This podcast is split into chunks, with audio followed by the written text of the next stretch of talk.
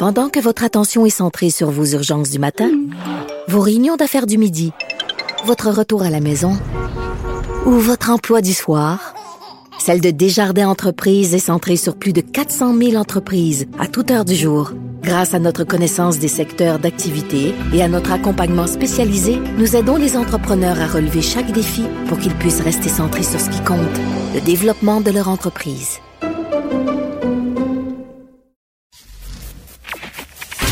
Durocher. Sophie Durocher. Sophie Durocher. Mon nom est Sophie Durocher. Sophie Durocher. Des opinions éclairantes qui font la différence. Cube Radio. Bonjour tout le monde, j'espère que vous allez bien. Écoutez, je veux absolument commencer cette émission en vous parlant de ce qui ressemble de plus en plus à un, un vraiment un, un, immense point d'interrogation par rapport à l'événement, euh, la conférence virtuelle C2 Montréal. Alors C2 Montréal, c'est un événement qui a lieu normalement chaque année à Montréal en personne, en présentiel, comme dirait le ministre de l'Éducation, où des gens connus un petit peu partout à travers le monde, des créateurs, des entrepreneurs viennent et euh, prononcent des conférences. C'est l'occasion de faire beaucoup de réseautage euh, avec des gens qui portent des drôles de lunettes, des gens très branchés, euh, qui réfléchissent en utilisant des mots euh, à la mode. Bon, bref, normalement, c'est une activité, euh, bon, évidemment, qui est payante. Les gens doivent payer pour participer à cette activité-là, pour y assister mais euh, ils y assistent en personne. Cette année, évidemment, Covid oblige, l'événement a lieu de façon virtuelle. Donc, les conférences, elles sont euh, faites euh, par le biais d'Internet, hein, évidemment, Zoom et toutes sortes d'autres trucs comme ça.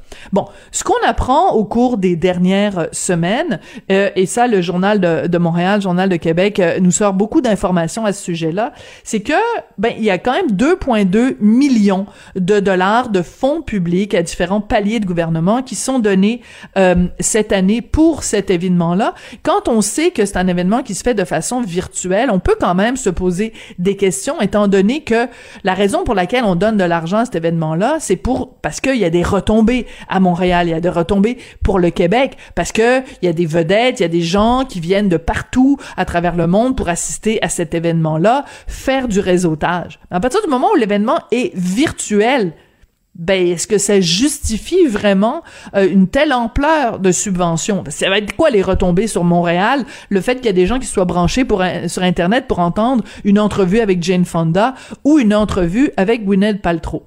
L'autre élément, ben, c'est sorti par Sylvain Larocque, notre collègue, dans le journal de ce matin. Certains des conférenciers qui prennent part à ces éditions-là demandent des cachets qui peuvent atteindre plus de 100 000 dollars américains. Alors, on se doute bien que pour avoir Jane Fonda ou pour avoir Gwyneth Paltrow, ça coûte des sous. Mais j'aimerais quand même attirer votre attention sur le fait que euh, Gwyneth Paltrow, là, à la tête de son, de sa, de sa compagnie Goop, elle vend toutes sortes de niaiseries, de charlatans, ridicules, loufoques, stupides, plus stupides les unes que les autres. On a beaucoup parlé, évidemment, de sa bougie à, à senteur de, de, vagin. Mais écoutez, elle vend des, euh, des euh, un vaporisateur anti-vampire euh, psychique pour se protéger des mauvaises vibrations, un papier de toilette appelé numéro 2 parce que c'est un, papier de toilette avec conscience, un vibrateur millionnaire parce que quand vous l'utilisez, vous vous sentez comme un million de dollars. Bref, toutes sortes de patentes à gosses assez niaiseuses. Et là, on prend 2,2 millions de dollars de fonds publics pour donner un événement où Anne-Marie Wittenshaw s'assoit euh, virtuellement, évidemment, avec Gwyneth Paltrow pour parler de toutes sortes de, de, de, de patentes à gosses. Et euh, en plus, ces gens-là sont payés des centaines de milliers de dollars. Alors, je pose la question, est-ce que cette année, on n'aurait pas dû simplement annuler l'événement C2MTL?